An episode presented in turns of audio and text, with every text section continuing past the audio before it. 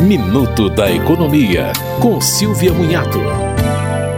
Não precisa fazer a declaração de imposto de renda deste ano quem se enquadra nos limites de rendimentos isentos e não tributáveis. Também está desobrigado caso conste como dependente em declaração apresentada por outra pessoa. Neste caso, seus rendimentos e bens deverão constar dessa declaração.